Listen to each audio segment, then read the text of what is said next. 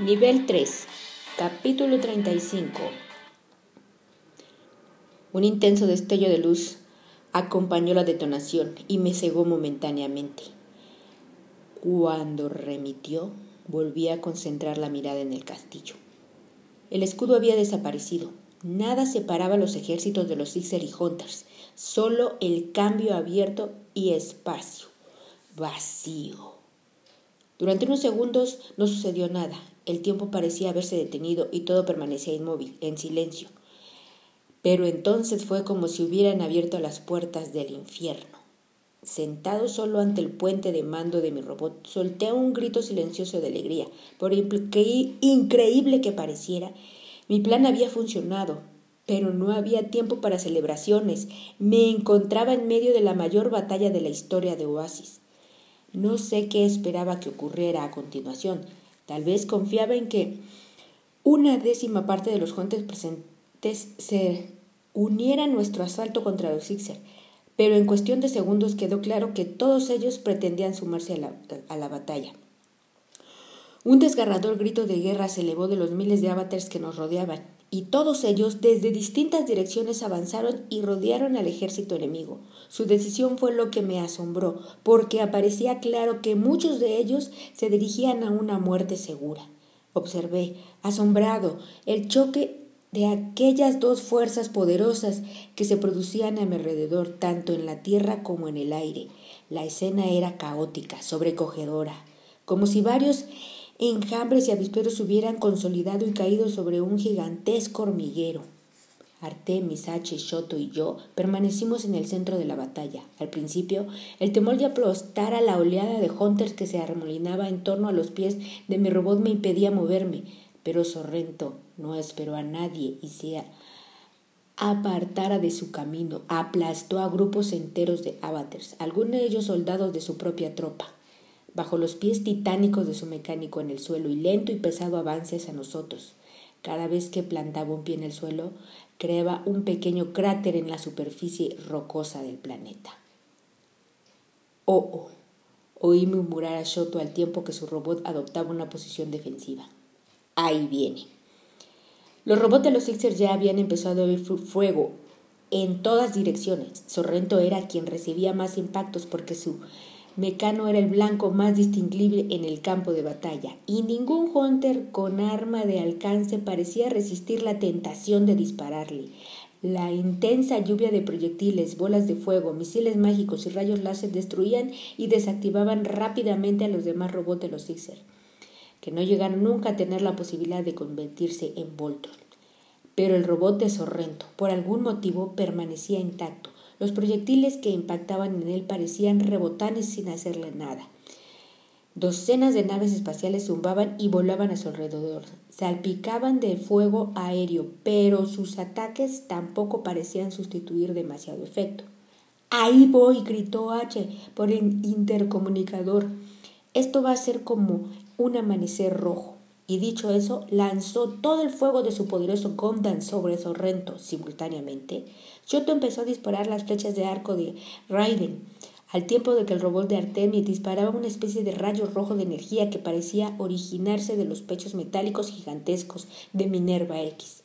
Sin querer quedar atrás, yo disparé el arma de Leopardo, el arco de vuela, un boomerang dorado que partía de la frente del mecano. Aunque los cuatro impactos dieron en el blanco, solo el rayo de Artemis pareció causar cierto daño en Sorrento, pues logró arrancarle un pedazo de metal al hombro del lagarto y desactivar así el cañón que llevaba instalado en él. Pero Sorrento no se detuvo.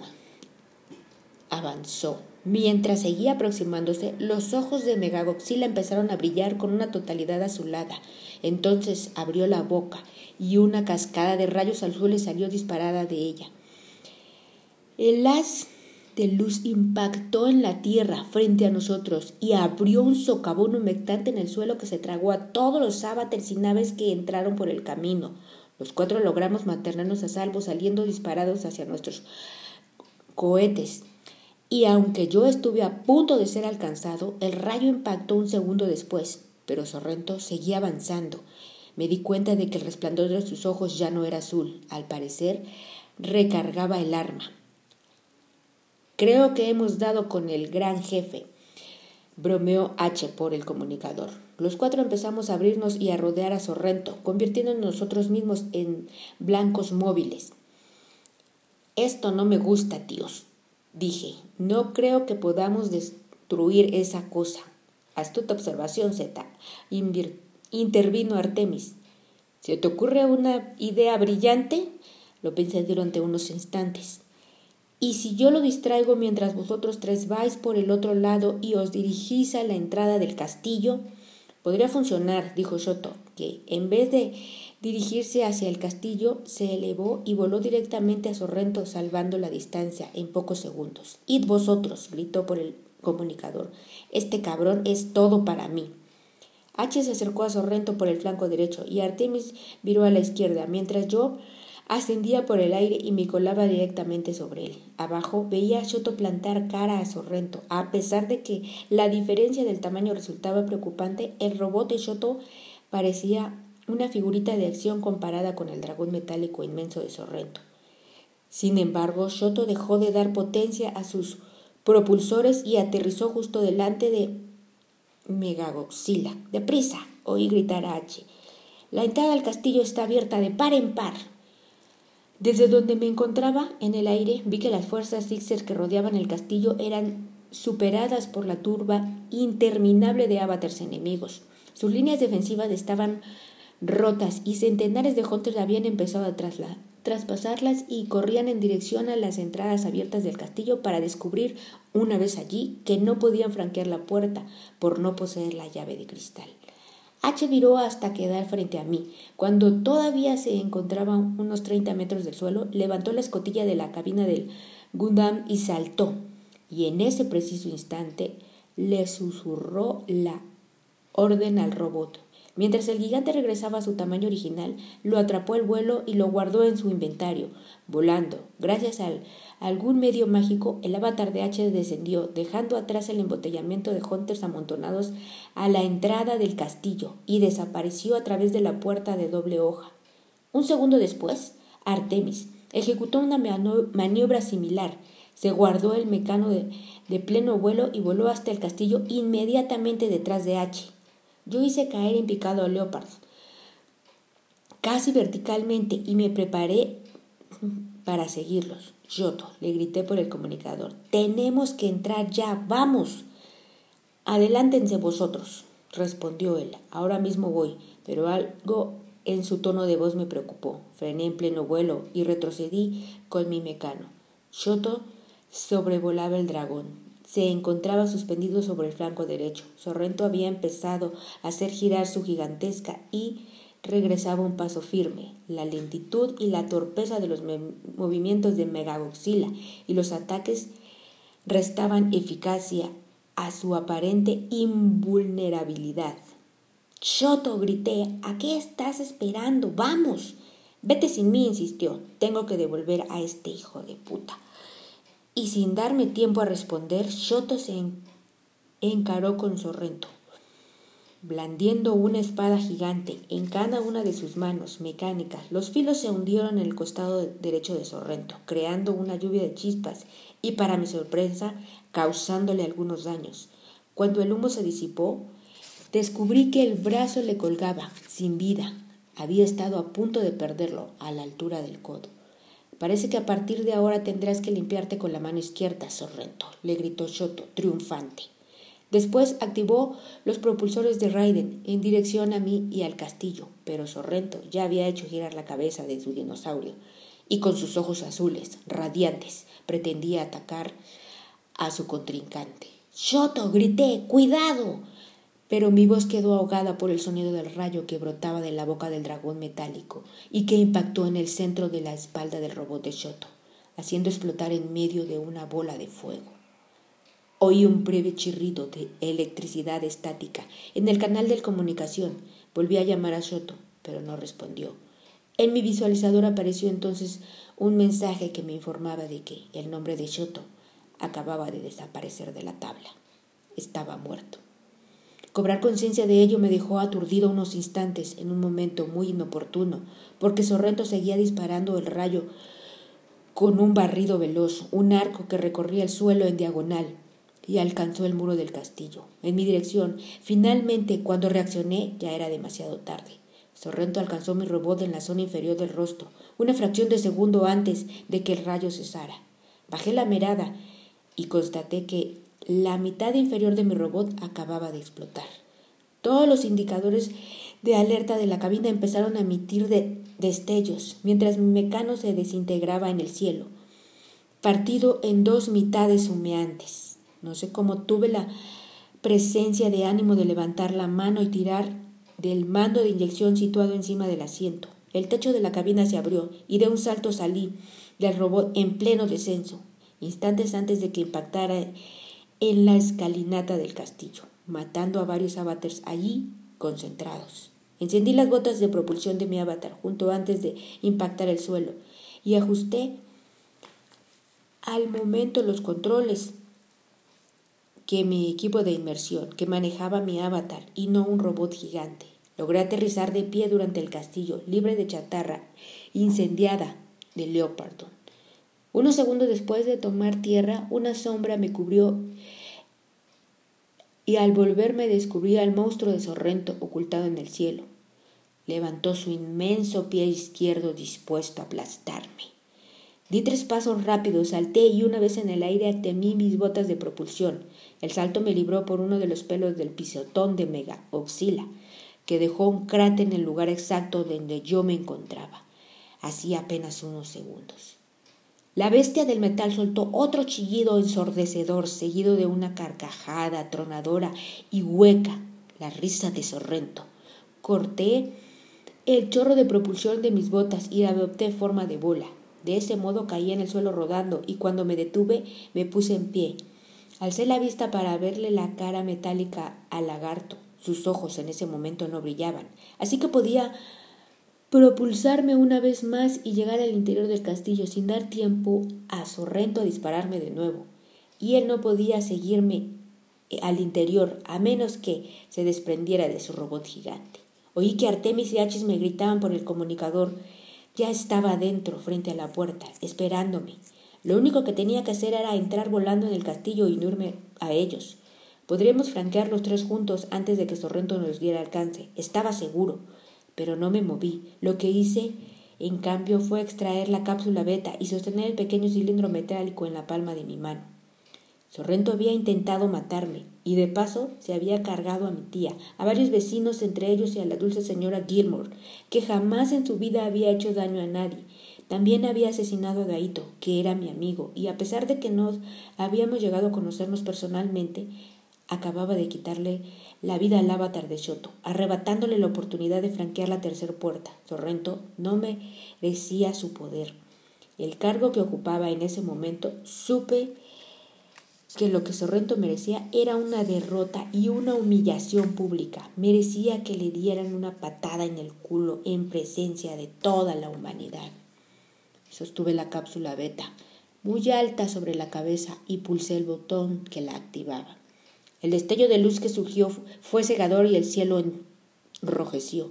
Mientras mi avatar cambiaba, crecía y se transformaba en un alienígena humanoide de piel roja y plateada, ojos resplandecientes, con forma de huevo y rara cabeza con atleta, y una luz de intensidad interminente encajada en el centro del pecho.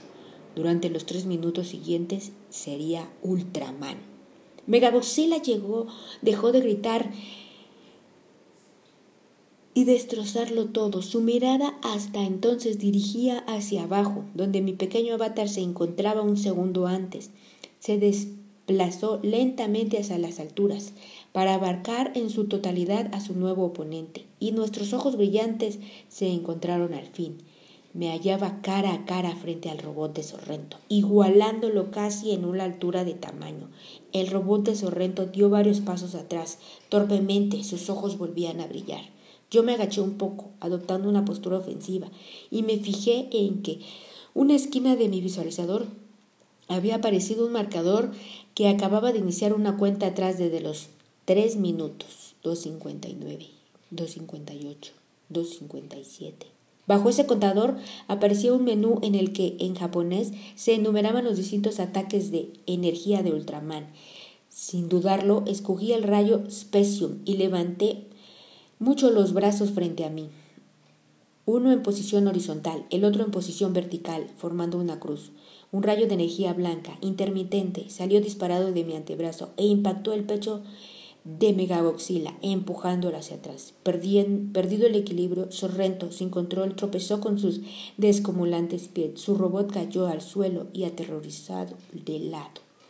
Los miles de avatars que observaron desde el caótico campo de batalla a nuestro alrededor estallaron en vitores.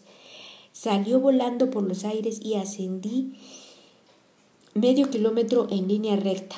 Entonces me dejé caer con los pies por delante, apuntando los talones directamente en la espalda curva de Megagoxila. Cuando se produjo el impacto, oí que en el interior de la bestia algo se partía bajo mi impulso y mi peso. De la boca del dinosaurio empezó a salir humo y el brillo azul de sus ojos desapareció. Ejecuté una voltereta hacia atrás y aterricé, agazapado tras el robot que seguía teniendo. El único brazo que seguía funcionando se agitaba sin parar, al tiempo que la cola y las patas iban de un lado a otro. Sorrento parecía forcejar con las manos en un intento desesperado de lograr que la bestia se pusiera de pie. A continuación, seleccioné Yatsuaki Kobrin de mi menú de armas de Ultra Slice al momento un filo circular brillante rodeado de azul eléctrico apareció en mi mano derecha, girando rápidamente, apuntando contra Sorrento. Lo solté con un golpe de muñeca, como si se tratara de un frisbee. Rasgó el aire con un chillido e impactó en el estómago de Megagoxila. La sierra de energía partió su piel metálica como si estuviera hecha de tofu, partiendo el, el robot en dos mitades justo antes de que la máquina explotara. La cabeza se separó del cuello. Sorrento había conseguido saltar. Pero como el lagarto gigante ya se encontraba en el suelo, la cabeza rodó a ras del suelo. Sorrento se hizo rápidamente con la situación y los cohetes que asomaban a la cabeza se encendieron y lo elevaron rápidamente por los aires, sin darle tiempo a que llegara muy lejos. Crucé los brazos de nuevo y le disparé otro rayo Specium, que impacta en aquella cabeza, que huía como si de una paloma de barro se tratara. La gran explosión que siguió la desintegró al momento. La multitud enloqueció. Revisé la tabla y constaté que, en efecto, el número de empleados de Torrento ya no figuraba en ella. Su avatar había muerto. No me alegré demasiado al verlo, pues sabía que en ese mismo instante seguramente estaría apartando de cualquier manera de su silla áptica alguno de sus secuaces para hacerse con el control de otro avatar. El contador indicaba que en mi betacápsula solo le quedaban 15 segundos, de modo que la desactivé. Mi avatar regresó al momento a su tamaño y a su aspecto normal. Me di media vuelta, movido por las botas de propulsión, y entré volando en el castillo. Cuando llegué al otro extremo, de la de, del inmenso vestíbulo, me encontré a Artemis y H frente a la puerta de cristal, esperándome. Los cuerpos humeantes y ensangrentados de más de diez avatares Sixers recientemente ajusticiados yacían esparcidos por el suelo, a su alrededor, y se disolvían lentamente en la nada de la no existencia. Al parecer, allí acababa de producirse una escaramuza breve y decisiva que yo me había perdido por poco. No es justo, dije, interrumpiendo el suministro a mis botas y posándome en el suelo, junto a H. Podrías haberme dejado al menos uno con vida. Artemis no se molestó en responder y me hizo un gesto obsceno con el dedo corazón. Felicidades por cargarte a Sorrento, dijo H. Ha sido un enfrentamiento épico, sin duda, pero a pesar de ello sigue siendo un idiota, remató. Lo sabes, ¿no? Sí, me encogí de hombros, lo sé. Eres un capullo egoísta, gritó Artemis. Y si te hubiera matado él a ti, pero no lo ha hecho, ¿o sí? me defendí, dando un paso al frente para examinar mejor la puerta de cristal. O sea que, tranquilízate, vamos a abrir esto.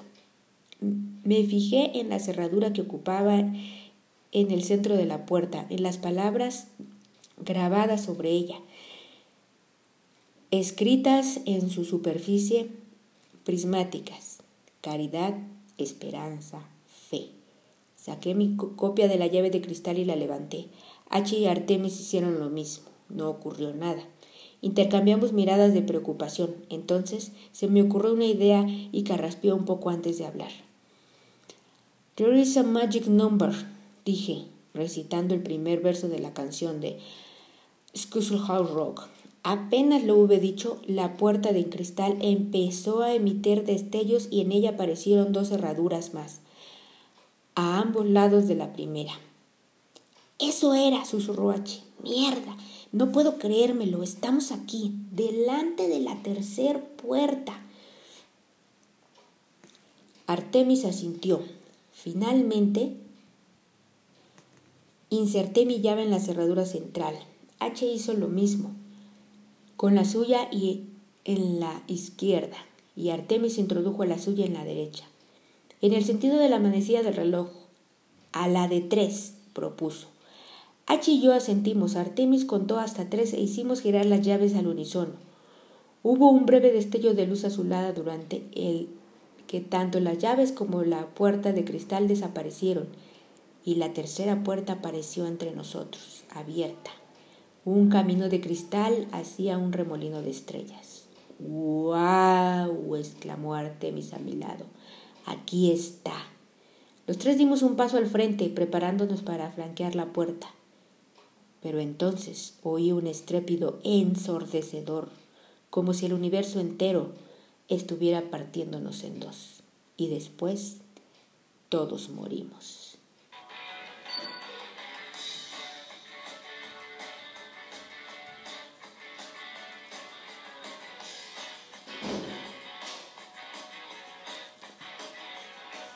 Continuemos mañana.